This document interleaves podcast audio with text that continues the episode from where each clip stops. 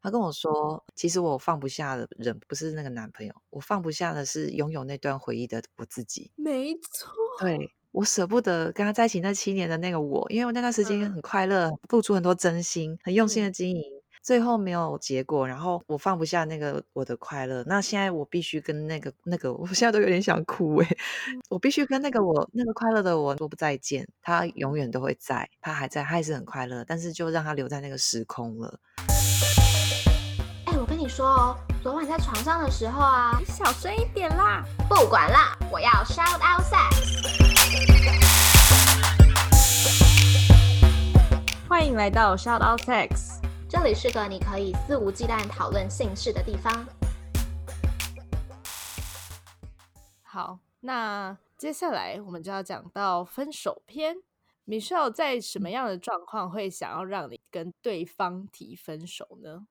嗯，我觉得。问我蛮不准的，我就是那种动不动把分手挂在嘴边的人。真的假的？但你是一个就是有七年感情的人嘿。对，可是我不是不是故意的，就是嗯。也不是因为对感情不在乎或不用心，相反的，我就是我每我每段感情都可以维持两年以上，即使不适合，我也很硬撑。我觉得这就是这就是我把分手挂在嘴边的原因，就是不适合还硬撑。你看，就连小三打给我都跟他道歉那种人，所以你知道我是有多心软的。就是嗯，我曾经有交过两一两个男友，那他们是真的是不适合，比如说嗯价值观啊，然后还有他们的个性啊。嗯，就是我觉得最主要真的是价值观，甚至有时频率也不太对，但是我都觉得，就是因为他们讲了一些话要打动到我，都会觉得哦，好可以试试看。可是我真的很常会有想分手的念头，但是我有时候会觉得说，我是不是因为又像以前那样很依赖感情，所以呃，我有地方需要再改，我就变成是这样子。所以，我我我分手动不动挂在嘴边，是因为我会怀疑我现在有没有在做对的，就是我没有又犯了什么错，然后会做让我自己后悔的事情。对，但是跟不是人在一起真的是很痛苦，真的，我在一起过一两个，就是。真的不适合他讲一些话，我就觉得哈，他怎么会这样讲？就连他，比如说他吃个什么东西，然后就比如说他他去喝豆浆，他加醋啊，然后那个蛋豆浆不是变得那个一块一块，我就很不能接受。我有这么恶心的东西你要喝，然后还要加葱，啊，这是我个人喜好啦，就是就他喜欢吃东西跟我吃东西完全不一样，然后然后他他 enjoy 的东西跟我想 enjoy 的都都不一样，就只是因为他那时候追我，然后他很用心，然后很。然后可能我那时候也是有点情商，心情不好，因为我就是一个很依赖的人，所以就在一起，然后就真的很不适合。哎，可是对于这样的人，我还在一起两年。哎，我也超不会分手的，就是我不爱提分手，且我很不会提分手，是到了那种我身边的所有人都会，你到底在干嘛？要不然你手机给我，帮你提分手好吗？的那种地步。对，真的，我每次都觉得很痛苦，就是。状况已经差到没有在一起的理由了，但是我就是无法讲出分手两个字，然后我好像一直一直在等待对方先讲。那你会故意做一些事，想要逼他讲分手吗？第一任男友的时候，我就是故意做了些什么事来让他逼他跟我提分手。那他最后有做吗？有，他最后就跟我提分手。当时我好像就是因为他很不喜欢我去夜店。然后我就故意当着他的面，然后就换衣服，然后说我现在就是要去夜店。哇哦！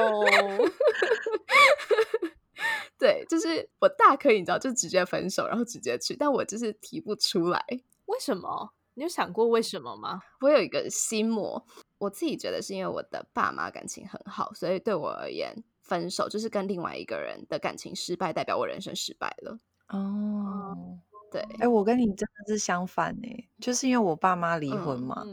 所以我就会觉得分手是一个解决感情问题的方式之一，再找下一个人就好，不然我会像我爸妈一样，他们吵架不开心啊什么的。对啊，然后这也是我我会常常想要提分手的原因，但是我又。我又真的分不下去，而且我真的是，就我可能昨天提分手，然后我隔天又很想要打打电话给他，因为我就是一个 很依赖的人，所以，所以我才会说我我不知道我要不要分手，然后我很常常提分手，而且我会下定决心我真的要分，但是我最后又心软回去。我也是，对，因为我会分不清到底是适不适合，还是依赖，还是爱，还是我在气头上到底是什么，就是，嗯，但是但是真的是在一起的时候，就是感。觉就是不对，然后浑身不舒服，然后跟他在一起就不对嘛，然嗯后嗯嗯。也就是像像你说，就是在一起并没有幸福的感觉啊，然后也没有快嗯。乐的感觉，这些东西都没有，我就不知道到底在一起干嘛，就是会很嗯。混乱。所以，所以交很多男朋友到现在，我觉得，嗯，我现在老公我会嫁给他，我觉得有一个很大的原因，哦，虽然是我们是先先怀孕才结婚的，但是但我觉得我真没有后悔过，当然生气的时候当然有了，说啊我真的后悔嗯嫁给你，但是我我真的 现在回来想，我还是真的觉得，嗯，是他教会我什么是爱，因为我我我真的会问他说，哎，到底什么是爱啊？我怎么知道就是喜欢啊、爱啊、依赖啊，这个怎么分？还是习惯？那他就跟我说，爱就是一个感觉啊，就是一个感觉啊，他就一直跟我说一个感觉。然后，嗯，我真的觉得就是命运安排真的很奇妙，因为我真的是生了小孩以后，把它生出来，然后对他那个就是一个爱的感觉，不用任何条嗯件，也不用任何什么都不用，就是你就是爱，这个就是爱。然后我才知道，哇，这是爱。然后，然后我老公就说，对啊，我对你的爱就是这种感觉。然后我才真的觉得，哇，而且每次我，嗯、其实我我跟他在一起现在已经八年了嘛，然后我们是嗯在一起三四年的时候怀孕的。嗯哼然后这前面三四年，我也是很常说我要跟他分手，然后我会告诉各种就是我觉得不快乐的理由，可他都会去帮我分析说你会不快乐是因为怎么样，是因为怎么样，然后我可以变得更好，你也可以变得更好。然后他就说因为我爱你，我说可是我也不知道我爱不爱你，他说没关系，我知道就好。然后就是对我很不离不弃，然后就一直教我。然后后来真的是老天就是赐给我一个小孩，让我去学习，嗯真的让我去知道体验什么是真正的爱，不然我可能小时候因为爸妈离婚的关系嘛，我对这方面是很困惑的。对啊，嗯嗯嗯，好感人哦！而且 重点是因为刚刚前面米舍有讲到说她的老公是比她小五岁的，这也太成熟了吧？没有啦，他幼稚的时候还是很讨人厌，还是一样。不要让他听这一集，讨厌。哎、但我真的觉得爱跟迷恋是两回事哎、对，嗯，对，就是你在一段感情你很冲昏头的时候，你会觉得我爱他，我爱他，我爱他，但是其实你醒来之后，你会觉得哦，只是迷恋而已，嗯，或习惯或依赖。对我来说，可能就只有迷恋而已，因为我没有我的感情都蛮短的，因为呢，我是一个非常果断分手的人，在大部分的情况之下，只要我觉得我们不适合了，我也没有想要争取你的意见，我就会说好，那我们分手这样。嗯，对，所以以我的感情都蛮短，但是我后来又有在检讨这件事，就是我会不会太武断了？就是我没有哦试着要征求对方的意见，然后没有试着想要再跟他看有没有机会可以磨合等等。那好，这个问题真的很 cheesy，但就是要怎么知道是不适合还是还没有磨合？我觉得一定要先够了解自己，耶。嗯然后真的就是要透过一段一段的尝试，然后你才有办法了解你自己。因为我觉得在在没有交就是男朋友前，就是没有感情嗯关系之前，你很难真的去了解自己太深入。然后呃，因为我现在当妈妈了嘛，我又会觉得说哇，那在没有小孩之前，你又也会很难再了解自己更深入。就是我自己走过这几段，我觉得这些都是。因为你的感情情感上会有很多新的冲击，那这嗯都可以去，嗯、就是这些情感的冲击会给你很多的不同的情绪，然嗯后呃，这些不同的情绪可以，就是我会认为情绪就是一个指引，因为你想想看，嗯同样一件事情发生在不同的两个人身上，为什么这两个人的情绪可能不会是一模一样的？就是因为嗯我们的灵魂、我们的背景、我们的经验，绝对就是不会百分之百一样嘛。那我就会嗯很想去找到，说我这个情绪是从哪里来的。然后嗯我我嗯会去透过这些方式去了解我自己。像我嗯真的是第一任男友，就是他劈腿，然后让我认清到我是一个很依赖的人。但是在在他劈腿之前，我根本不觉得啊，我怎么会觉得自己？我不觉得依赖啊，我只觉得，呃，我就想跟他在一起啊，这有什么不对吗？然后就觉得很正常。可是真的是真的是发生这件事情之后，我才发现说，哇，我真的是有种当头棒喝，就是我真的很依赖，然后我才去嗯真的是有办法有这个能力去检视。那就是每一段感情，我觉得都一样吧。像后来我就跟不适合的人在一起很久，那虽然那个过程很很辛苦，但我也是持续的认识自己啊。像我就学习到说，怎么样是真的不适合。因为分手之后，我真的是断了之后，我真的没有任何后悔，也没有任何对他在一起这段时的时光的回忆有什么开心的回忆，就真的没有。嗯就就是真的学到，就是说我那段时间真的就是在浪费，但也不是说浪费，真的就是空转的感觉。我耗了很多能量在那上面。那那但是我没有走过，我怎么去分辨？我没有办法分辨。所以我我可能我会觉得，真的也要这个是需要去有经验，然后要你去哦思考，去认识你自己，你才嗯会能够辨别。因为每个人不一嗯样，也许你听你的朋友讲，哦，真的磨合是怎样，或者你上网看什么两嗯性专家的文章，可是每个人嗯就是不一样啊。他的童年嗯跟你童年一样吗？你或者像嗯你说，你说你父母感情很好，所以你会觉得你你感情经营不好，你就会很失败嘛？嗯你看你有你有这个情绪，你有这个想法，可是你看像我就从来不会有这个想法，嗯对不对？嗯就是因为每个人就是不一样，每个人的背景都不一样。我的想法反而是哦，反正不适合就赶快就赶快分一分，然后嗯不然后面会发生不好的事情。我爸爸妈妈就是给我这个体验跟感觉，嗯嗯嗯对啊，所以我是觉得每个人的人生都是不一样的，要走的疗愈的路也是不一样，所以不用去跟别人比，也不用去参考别人。那我觉得最重要、最核心就是要够了解自己，你才能够去嗯知道你适合怎么样的人。那这个方式就是说，你要真的还是要走过，还是要通过，没有什么捷嗯径。我我有一个问题，那要怎么了解自己啊？就是怎么说？因为了解自己是一个很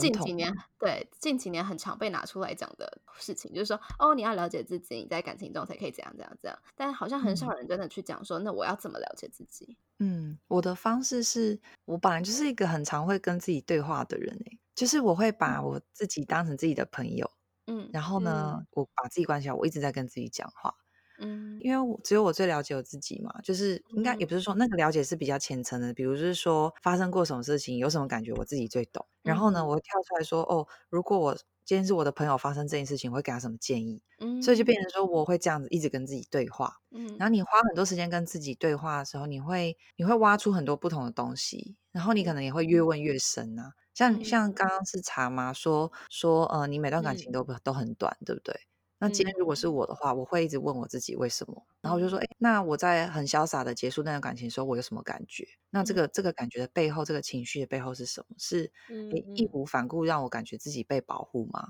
让我很有安全感吗？那我为什么会缺乏这样的安全感？这后面又怎么样？就是我会我会这样子，但嗯、很多人啊，或者很多一些朋友，他们嗯可能会跟我说，哦，就是因为他怎么样怎么样，因为那个人怎么样怎么样，就是我觉得我就嗯是不适合这个人。那如果你一直把你的焦点放在外面打转的话，你就很难去往内看，去了解自己。所以我的嗯方式是，我会一直跟自己对话，一直一直很深入的跟自己对话。因为我从小就是很会，就是当桥梁嘛，就是我爸妈吵架就是找我，我弟跟我姐吵架就找我，所以我是很嗯能去帮他们分析状况，当一个第三者分析嗯状况，然后去去开导、去引导他们。那我嗯会把这件事情同样的对我自己做，然后我觉得嗯这是一个很好的过程，就会有很多的收获。嗯好认同哦，因为今年啊、因为疫情的关系，大家可能一直在很 complain 这件事情，就是觉得哦，二零二零是一个很烂的一年啊，然后大家都只能被关在家里，然后你也不能旅游，你没事做，电影院也没开，就你好像什么事都没有，尤其对欧美国家的人而言。然后我现在在英国嘛，嗯但其实就今年现在已经十二月了，回头看这一整年，其实我是很感谢的。就是如果没有那些关在家里的日子，你只能跟你自己讲话的时间，你很难去逼自己跟自己聊天，因为嗯现在的人真的太忙了。我每天的社交生活就是忙到我回到家只想躺着睡觉，就是有时候躺在床上，你连滑 Instagram 的力气都有点快没了。嗯嗯对，所以你很难很难有一个很好的时间来跟自己聊天。所以我觉得今年我在跟自己聊天的时候，然后我就发现说，哎，以前一直有的，我跟我的伴侣一直有的问题，到底是不适合还是没有磨合？嗯然后，所以刚刚嗯美社讲的东西非常非常 relate，就是我很感同身受，是因为因为你一直在问自己很多问题的时候，你才会发现说，哦，我其实，在那一段日子里面，我可能就只是在装出另外一个我来迎合这个人，或者是迎合这段感情，但这样子嗯我其实是不开心的。嗯，对然后当问到了一个哦，好，我真的是不开心的，你得到了这样子的答案的时候，你就会知道说，好，那可能就是不适合了。哎，那你有再嗯更深入的去问问你自己，说为什么你在那段时间需要去嗯做一个不像你自己的这样子的？你为什么要因为为什么要这样做？嗯，就是其实又很归根究底到，我认为我需要有一段很好的感情，因为哦有一个好的嗯感情代表我的人生是成功的。然后我要拥嗯有成功的人生，我就必须牺牲一点我自己。嗯，对对，我我觉得玉跟我在这方面真的是天差地远。对我们完全相反。对，玉会，我觉得算是在意别人看你的眼光嘛，对对就是对说你在意别人看你的感情是不是对好的啊、好的他们会不会羡慕你啊？这样子，所以你才会想要努力去维持那个形象。但是像我呢，我就是我才不 care 你到底怎么看我的感情 嘞，I don't care，所以所以我就是做我觉得对的事就好了。对对，嗯对嗯差蛮多的。刚刚讲到跟自己对话这件事，我觉得有时候跟自己对话会陷入一个小圈圈，就是你怎么样都想不到答案，怎么样都走不出来。这嗯时候呢，你要做的事就是去找一个很了解你，而且讲话很犀利的朋友。因为我有一个朋友呢，他就是我跟他很熟，然后我们他很了解我，但他讲话真的超级讨人厌的，就是他会用很直接的方式点出你的缺点、你的痛处，然后不容你智慧。就是你反驳他，他又会再讲另外一个原因、另外一件事出来跟你说，你就是这个样子。然后讲到你真的哑口无言的时候，你只能摸摸鼻子接受。啊、好，我可能真的就是这样子。就是嗯你知道，你透过另外一个人，你可以去更了解你自己。我觉得是这样啦。对我，我觉得当你自己卡住的时候啊，你你心里要有个信念是说，你真的想要找到答案。然后呢，你真你有这个信念在，你再 reach out，然后我觉得宇宙一定会安排一些讯息给你。就嗯呃，不论我是找我的兄弟姐妹，因为他们也是很了解我的人，然后也是同一个嗯嗯嗯原生家庭长大，会给我不同的意见。就连我姐姐给我的意见跟我弟给我的意见都不一样。嗯然后还有朋友，甚至我只是上网去搜寻相关的文章，有时候你就莫名其妙看到一篇你很有共鸣的，然后就帮你嗯解答到了。所以我觉得嗯嗯嗯重点是你需要有一个信念，你要相信说你在对的方向，因为有的人甚至他不这么做，他就放弃，他说啊，反正也没用啊，我怎么知道我这个我这个有没有用？然后嗯还是去喝酒比较快什么的。对啊，有人就是这样啊，所以我觉得还是你自己要很很相信的，持续的想要帮助自己，这个很这一点很重要。对，嗯嗯，然后不要觉得停下来思考是一件很浪费时间的事情，就不要觉得你花时间给自己，你是在浪费时间。你出去玩嗯就比较不浪费时间，就没有，就是你跟自己聊天，其实那是最珍贵的。哎、对我跟你说，我觉得现代人就是太一直在接收资讯，对就是你会一直嗯划手机，然后你的脑袋不会作用，你就是一直在接收资讯而已，你 even 没有去 process 那些资讯。对对对，然后，因为我上下班通勤时间都要一个小时，所以有时候我就会逼自己不要看手机。嗯一开始只是因为不想要眼睛一直看着荧幕而已，然后后来才发现，哎，这样其实就是在那个放空的过程，我的脑袋是在运转的，然后我会去想一些我平常不会想的东西，然后就嗯会得到一些什么，这样。嗯。嗯，讲到这件事情，就是其实美秀也有开始接触冥想这件事情，对不对？对，嗯，那你觉得冥想哦对于跟自己沟通啊，是不是有帮助的？哇，因为我觉得，嗯、我一开始接触冥想的时候呢，就是我那时候太 frustrated，我很想离婚，然后我、嗯。我不知道怎么办，因为我想要离婚之后小孩怎么办，我要一打二嘛，想到我就很痛苦，然后，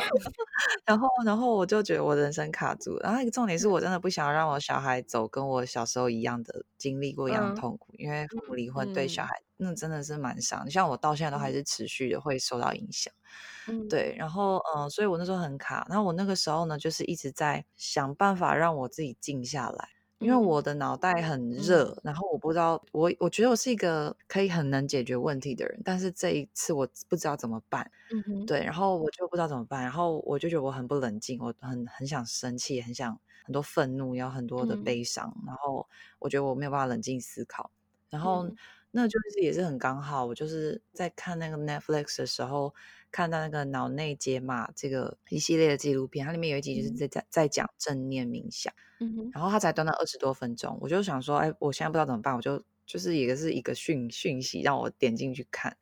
然后我看了之后就觉得，哎，这冥想跟我想的不一样。我以为以为冥想就是那种很 yogi 啊，或是那种修嗯行家在做的事情。嗯他那部片，他那部片都是完全从科学角度去切入的，嗯就从你的大脑去解析呀、然后他他在那个出家人的那个头脑上放很多那种什么测电波的那种机器，然后哦。然后去给你看他的那个图，然后告诉你说，呃，冥想的时候，你静下心来的时候，那个身体会发生什么事情，然后荷尔蒙嗯。会怎么样怎么样。他觉得，哎、这好像是我好像是我需要的，因为我这我这一两年来，因为第二胎生完，我的产后就是荷尔蒙不平稳，所以我就有这一直在关注我的荷尔蒙这件事情。那他刚好嗯。这部片又从荷尔蒙去切入嘛，嗯然后觉得哎、诶好啊，那我不然我来试试看。然后那时候刚好我又滑手机滑到那个 Calm 这个冥想的 App 的广告，嗯对，我就想说好，那我就试试看好了。然后我就嗯。随便按了一个，嗯。然后我就在听那短短十几分钟，我整个人真的是像那个 App 名字一样，就整个超 calm 的。然后，嗯然后呃，很神奇的是，我那个时候脑海中出现一个画面，就是我站在水上，我站在水面嗯。上，然后嗯。超平静的。然后我本来那些就是很焦虑，然后很很愤怒啊，那些很悲伤的那些东西，就是哎怎么都不在啊，就是完全嗯没有感觉到那些东西，我觉得很神奇。然后嗯我在那水面上的话，而且我还在上面走，虽然我走路，可是上面没有任何的波纹，就嗯超平静的。然后我在那个很平静的时候呢，我就觉得我好像比较能思考事情，也就回到像以前的自己那样子。嗯然后我就在思考说我要不要离婚，然后那时候就觉得好清晰哦，我就啊第一个念头就是我干嘛要离婚？我老公很爱我，我也很爱他，我只是嗯因为这些事过不去。然后小孩我们也超爱小孩的，他们又这么嗯可爱，然后我们在干嗯嘛？但是如果我我被那些情绪包覆住的话，我是没有办法有这些想法的，是完全没有办法，也不可能放得下那些愤怒。嗯对，然后我觉得这真的很重要，就是因为这个体验，让我真真的觉得哇，居然我的身体、我的灵魂、我的意识是有可以到达这个地方的，是可以嗯给我这么大帮助的。自从那之后，当然不是说马上就有办法什么原谅我老公做的不好的事情啊，或者马上就能够放下这些不开心的事情，但是至少有一个方向了。然后从那件事到现在已经快一年了，就是我第一次冥想到那个境界的时候，已经快要一年的时间了。那这一年的时间呢，我就有更嗯，因为我这个人就是很喜欢研究东西，我就会觉得到底为什么我会到那个境界，然后那个是什么地方？就是嗯从科学角度来说的话，OK，它是荷尔蒙啊，它是怎么样的？可是那画面哪里来的呢？这到底嗯是什么东西？然后我就呃开始看很多影片呐、就是那时候我看蛮多那个老高跟小莫的他的频道影片，嗯他对他讲很多宇宙什么东西什么的。然后那时候我其实就只是当那个茶余饭后的配饭的嗯片在看，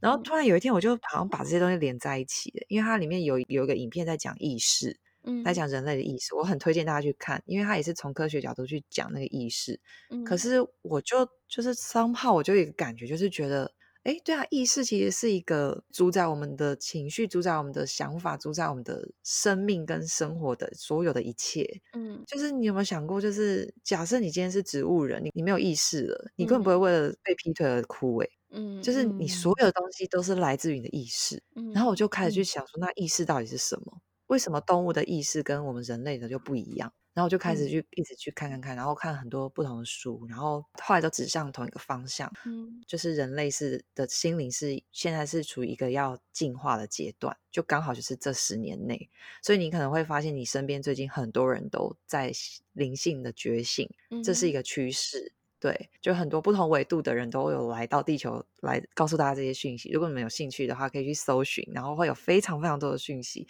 然后那时候就是嗯一说话就哇，然后呃，可能因为带了这些新的资讯，我在进入冥想的时候，我那个感觉又更深了，然后嗯我就更能去感觉到最纯粹的自我，然后会嗯更知道说，呃，这些东西都是发生不好的事情，都是来考验我的，然后也是我自己选择的，因为我嗯我们是有自由意识的啊。意识就是赋予我们所有的想法、情绪的，还有呃，带领你怎么走你人生的一个最重要的关键。所以我是觉得，我是觉得，如果想通这一点的话，你反而可以去朝这方面去提升自己。那我觉得冥想呢，一开始我是因为它可以让我很平静。那我现在觉得冥嗯想是一个可以跟我心灵最深处的那个意识做，就是去接触它。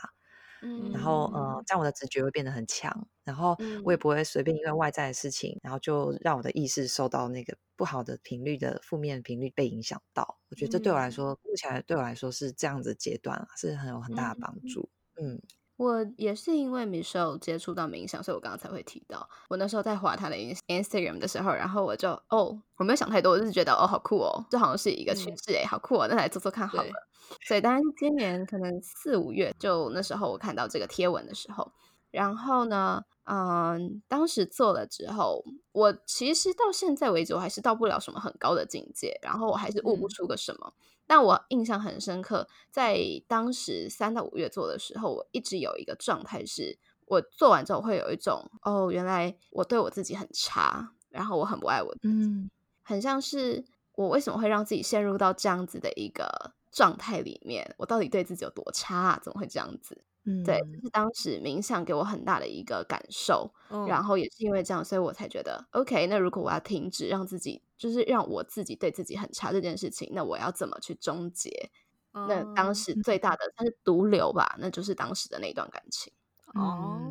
哎，我那我可以给你一个建议，耶，就是说在冥想一开始，或是说应该说你在走身心灵嗯灵性觉醒的初期，初期的时候，就是你你你这个状态。嗯，就是呢，你会呃会有很多你需要去面对的东西，嗯，然后会有非常多，就是你人生走到现在，然后各种大小事，不管是情商，不管是也许是嗯被同学排挤啊这些小事，然后反正你的身心、人的身体跟你的心心理的经验有被受过伤的感觉，或是怎么样，他们其实都在都是在给你讯息，让你去面对它。像我也不是说第一开始就是跟老公吵架到一个绝望的地步，然后后来冥想到水面上的那个时候，确实是很神奇到那个境界。可是后来我就都再怎么样都没有到那个境界。嗯，但是我反而是在冥想会先找到一个平静的自己之后，然后蹦出很多画面跟一些想法，跟一些就像你说，你发现不爱自己。那我可能就会发现说，哦，我我父母离婚的时候，我还在难过，然后，哎，我的心里内在小孩还在那边，或是说发生过什么事情，那些东西一直还在，就是他会自己跑出来哦，不是说，嗯，我特别去想的，甚至我根本不想去想。那有时候这些东西一直跑出来，我就被得去面对它，然后去想，然后去找到一个根源，然后去跟自己对话。跟自己对话其实不是就是很简单的，就是说啊，就是去找到原因，然后就结束。我觉得最重要的是，我们每个人都会有一些情绪出现，然后那个情绪其实就是你的小孩内在小孩，小孩我在给你讯息，嗯，说这件事情我会在意，你怎么还没有没来帮我？那你的成人我是因为你已经成熟了嘛？你已经理智啊，成熟，然后你够能够理解很多小时候你不能理解的事情。所以呢，呃，我我后来开始就是冥想之后，我我一直在做一件事情，每天都做，就是说我会花时间去找到一些情绪，然后是小孩我在闹，然后我要用我的成人我去告诉他，哦，it's okay，然后现在已经是这样，然后请你理解，然后怎么样，然后拥抱他，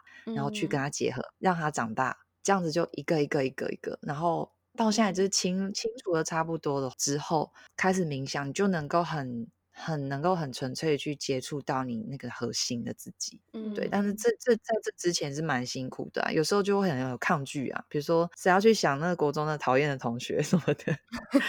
对啊，想到就很烦。但是那时候真的很神奇，就意识就很神奇，他晚上睡觉就一直让我梦到他。然后早上起来呢，就是洗个碗，然后干嘛做一个家事，就突然也是想到这个人，就觉得很烦，就觉得哦，好啦，就是该面对，然后就给自己安排个时间，然后就是嗯，先冥想平静一下，情绪平静一下，把一整天的烦恼事情都放下，告诉自己啊，OK，这个时间要留给那个小孩我，然后呢，用找到他以后呢，然后先去同理他，感受他，然后再用你的成人我去疗愈他，一个一个，很很值得，嗯，可以试试看。对对，好。那假设今天我们已经真的走到了这一步，那就是真的要分手的时候，要怎么提出，怎么向对方提出会比较好？你都已经听到这里了，应该是蛮喜欢我们的吧？是吗？你自慰哦？不管啦，我就是要你们都去订阅、评分、评论。哎呀，记得给我们五星推爆哟！还要分享给你所有炮友、现任或前任。如果没朋友，就自己听十次吧。那如果想要得到最新资讯的话，记得追踪官方 IG shout out sex。啊，如果想跟大家一起同乐，可以加入脸书社团，搜寻 shout out sex 粉丝交流俱乐部哦。假设今天我们已经真的走到了这一步，那就是真的要分手的时候，要怎么提出，怎么向对方提出会比较好？我自己的方式就是我会直接告诉他我的感受，哎，嗯嗯，不管他会不会接受，因为。我觉得如果我不能把我的感受告诉他，或是用一些奇怪的理由告诉他的话，我觉得那是我对不起我自己。就啊是我对啊，我会觉得，嗯、自己就这样结束一段感情，好像对自己不是很负责任。嗯嗯，因为我觉得跟一段感情道别，或是跟一段回忆道别，其实都是，其实都是你在对你自己做这件事情。嗯，我还嗯记得我嗯。刚到美国的时候啊，嗯。那时候其实我已经，呃，就是我的那个劈腿那男朋友，我在一起七年男朋友，就我嗯。刚到美国第一年，后来知道他要结婚，可嗯。是那个时候其实我心里对他没有任何的感觉了，就是是家人的嗯。感觉，因为他家照顾了他照顾了我七年，所以是家人的感觉。嗯。而且我分手之后又后来又再交两个男友嘛，所嗯。以其实我对他就是真的是不是爱的感觉。但是当我知嗯。道他要结婚了，我心里莫名的有一个情绪，但我说不出那是什么。就我也不是难过，我也不是什么生气什么，就是说我说不出来。嗯。但是我心情就是不好，就是好像我很嗯。乌云的那种感觉。嗯然后后来那时候我就跟我姐说，然后我姐就那时候很妙，她不知道去哪里找到一个什么水晶女孩，她说说 她朋友朋友介绍，就是那个她就是嗯收集很多水晶，然后什么能量，然后就说，因为我那时候完全不信这种东西嘛，然后但是我姐就就是看我心情不好，说，哎、不然我们去试试看，那个好像好玩，因为我们刚来美国，什么都想试，然后嗯。她要带我去那里，然后我就跟他说，就是我我的这个感觉不知道是什么，他就拿一个水晶在我头上晃来晃去啊，我就真的很疑惑，然后这个有用吗？这样。后来他突然就跟我讲说，嗯、我是不管那个有没有用啊，但是我觉得他的那句话真的是对我来说帮助很大。他跟嗯我说，嗯、其实我放不下的人不是那个人，不是那个男朋友，我放不下的是拥有那段回忆的我自己。没。错，对。我，我舍不得那个我，我舍不得跟他在一起那七年的那个我，因为我那段时间嗯。很快乐，付出很多真心，很用心的嗯。经营，最后没有就是没有结果，然后我放不下那个我的快乐，那现在我必须跟那个那个，我现在都有点想哭诶、就是就是我必须跟那个我那个快乐的我说不再见，我必须跟嗯那个人说再见。然后他永远都会在，他还在，他还是很快乐，但是就让他留在那个时空了。然后我真的觉得他这句话让我回去思考非常多。嗯然后我真的觉得哇，真的，他那时候我一直以为我放不下是那个人，但我现在就觉得我根本不想跟他在一起啊，也不可能啊，然后嗯怎么样都不嗯对。但是为什么还会这样？后来觉得他算是他解答到我了，就是我放不下的是那个我，而不是而不是他。对，所以我我觉得，嗯，后来就学到，就是我结束这个感情，我一定要好好的跟那个我说再见。所以我一定嗯要好好的结束，然后我要把我的感嗯觉告诉对方，不管结果是他接受或不接受，或是我有碰过那个在闹，有那种在闹的啊，嗯就说啊我嗯会改啊什么的，然后甚至有一点暴力倾向那种，不让我分手，我都碰过。嗯那但是我觉得我已经尽我所能去跟我那个我道别了，然后其他的嗯就是顺其自然这样子。对，这是嗯我的方式。嗯，天呐，我觉得我遇到知音，虽然米秀可能没有想要跟我当知音，但真的就是我那时候也是，就是刚刚玉说，我经历了很长一段时间的失恋这件事。后来走出来之后，回头去想，觉得我很清楚的知道我们不适合了，但为什么我还是一直很想要回到那段关系？然后后来就也是因为有一个朋友在跟我聊天的过程，我才发现我我我想念的不是我迷恋迷恋的那个人，也不是那一段关系，而是在那个情况之下很很热烈的我自己。就我觉嗯得我嗯再也没有办法重来一遍了。就毕竟人生只有一次，你只会爱的很热烈一次啊、i guess 我猜，就是我那时候会觉得，如果我完全放下这个人，如果他消失在我的人生里面，是不是就代表曾经那个全心全意爱别人的那个我也会跟着消失？所以我一直嗯很不想要嗯他离开我的人生。嗯对，然后想通这件事之后，就觉得其实会会觉得放下啦，就呃，就是心里的一块大石头放下，因为我一直搞不清楚，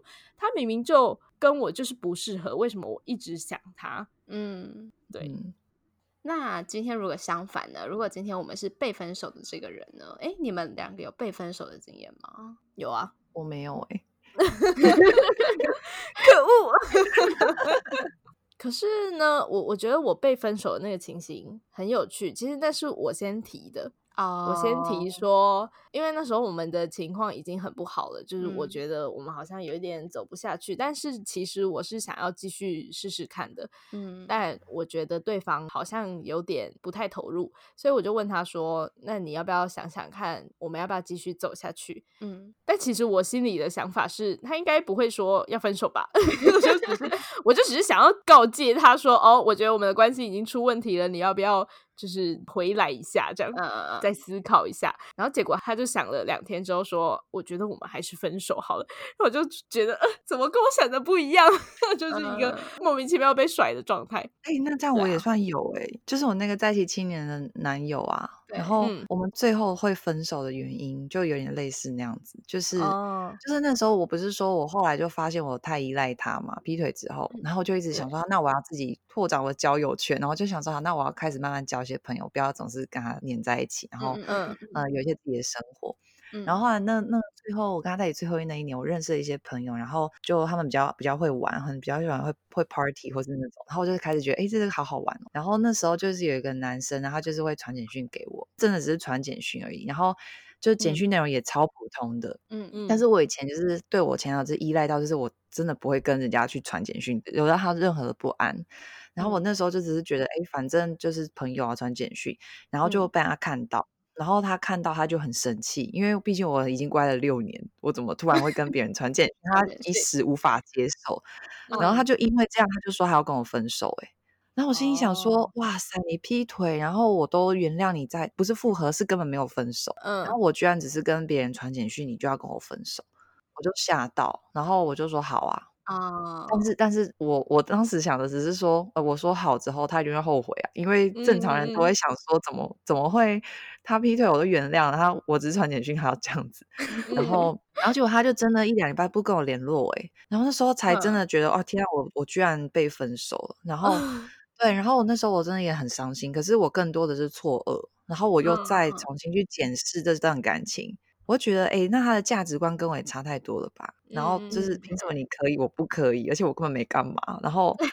就觉得，哎，那这样子感情在不平等的基础啊，然后就是有更深入的有一有一些感触，对。嗯然后后来就是大概过了快一个月，然后他又来跟我谈啊，就说什么、嗯他可能觉得他不理我，然后我会变乖吧，然后这时候不要再跟他传讯息，结果没想到我就说，那我我们就真的分手了，因为我觉得这个感嗯觉不对了，就突然嗯看清很多事情，想到很多嗯事情，最后还就真的因为这样就分手，对嗯对啊，哦这样算被分手吗？算是一个契机啦，对，对对对对对转捩点，嗯嗯，对，我觉得刚刚讲到一个重点，就是分手之后，你才会就真的分手之后，你才会细细的去想说，哎，那我们到底适不适合？我们是不是嗯真的要分手？这样，因为当你在一段感情里面，我觉得很难会去审视说你们不适合的点有没有多到应该要分手。嗯，对啊，对啊，所以分手后的康复之路，其实我觉得也跟这个有关。就是说，当你仔细的去思考的时候，你就渐渐的会觉得你好像做了一个很对的选择。嗯对，毕竟就是不合啊，不合，那为什么要勉强继续下去？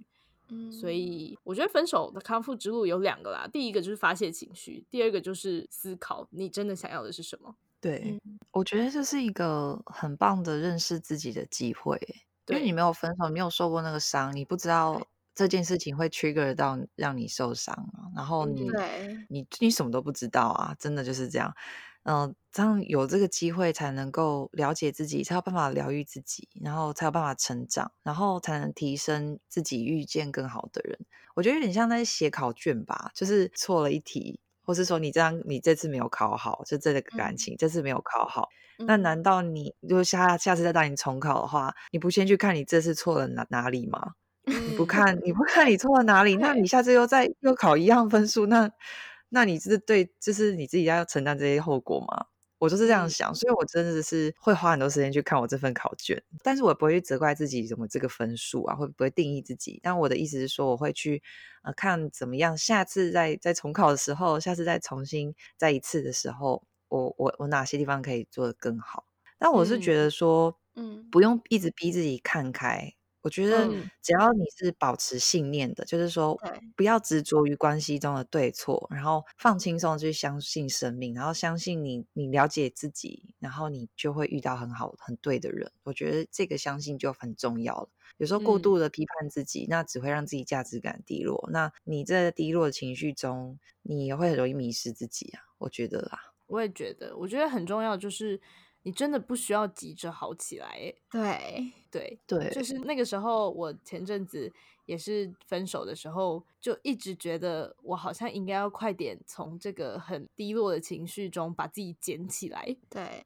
我感觉应该要快点恢复我的好状态。对，其实把自己逼了、急了，更会陷入一个泥沼。对对，然后那个时候玉就说：“It's okay，什么，Not to be okay。right，It's okay not to be okay，不用急着好起来，因为有一天它就会好起来了。你就是放轻松过生活。对，对然后啊享受每一个嗯当下，就算是不好的时刻，它也有它值得你珍惜的地方。嗯，对，好，那其实跟现在讲的蛮像的。如果现在有正在经历分手的人，然后我们需要对他们说一段话，你会想要跟他说些什么？嗯，我觉得啊，感情的价值并不是，呃，你是否能跟这个人天长地久，而是你有没有透过这段感情，然后来认识到你学到什么，然后你有没有找到你自己，或是你有没有透过对方来看见你自己的优点或缺点。那不论这段感情最后有没有结果，你都一定能够透过亲密关系更了解你自己。我觉得这是非常珍贵的一门课，然后它会深远的影响你一辈子，你如何爱你自己，甚至未来嗯你如何爱你的孩子。